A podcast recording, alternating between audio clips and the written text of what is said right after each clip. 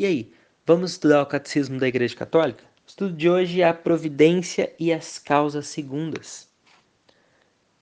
Senhor, Ele é soberano de seus desígnios, mas Ele quer realizar cada um desses desígnios e serve-se também da colaboração das criaturas.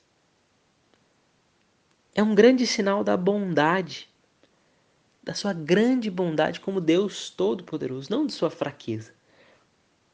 De fato, Deus dá às suas criaturas não somente o existir, mas também a dignidade de agirem elas mesmas, de serem causas, perceba bem, causas e princípios umas das outras, e de assim cooperarem no cumprimento do seu desígnio.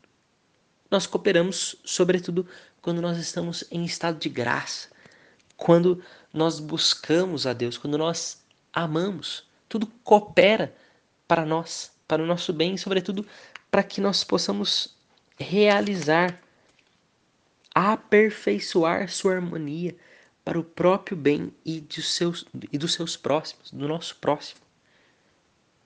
Cooperadores muitas vezes inconscientemente da vontade divina, não somente no estado de graça aqui. Os homens podem entrar deliberadamente no plano divino por suas ações, por suas orações e também pelos seus sofrimentos. Tornam-se então plenamente cooperadores de Deus. Por isso aqui o estado de graça.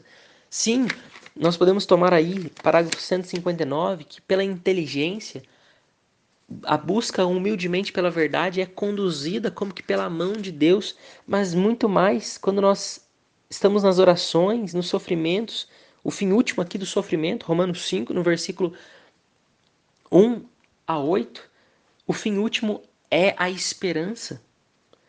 Então nós tornamos plenamente cooperadores de Deus e do seu reino. Parágrafo 308. Eis uma verdade inseparável da fé em Deus Criador.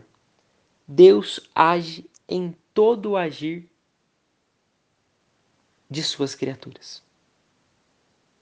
Todo, todo agir, Ele é quem age.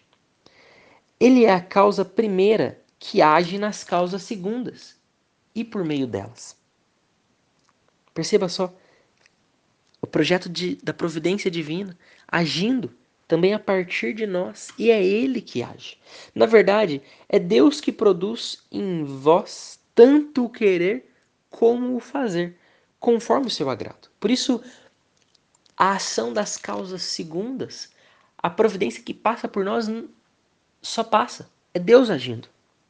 Isso pode até passar ao nosso, ao nosso pensamento, nossa, mas se é Deus que produz tanto querer como fazer, como nós somos uma criatura livre? Não, isso não diminui a dignidade da criatura.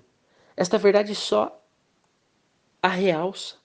Tirada do nada pelo poder, pela sabedoria, pela bondade de Deus, a criatura nada pode se for separada da sua origem, pois a criatura sem o Criador se esvai. Menos ainda pode atingir seu fim último sem a ajuda da graça.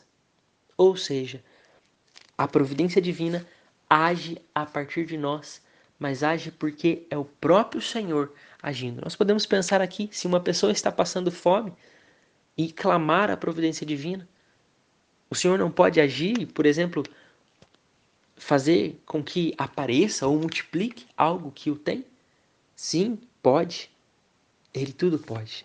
Mas ele pode também agir por nós, atingindo o fim último sobretudo com a ajuda pessoal nossa, sim, mas é sempre pela ajuda da graça.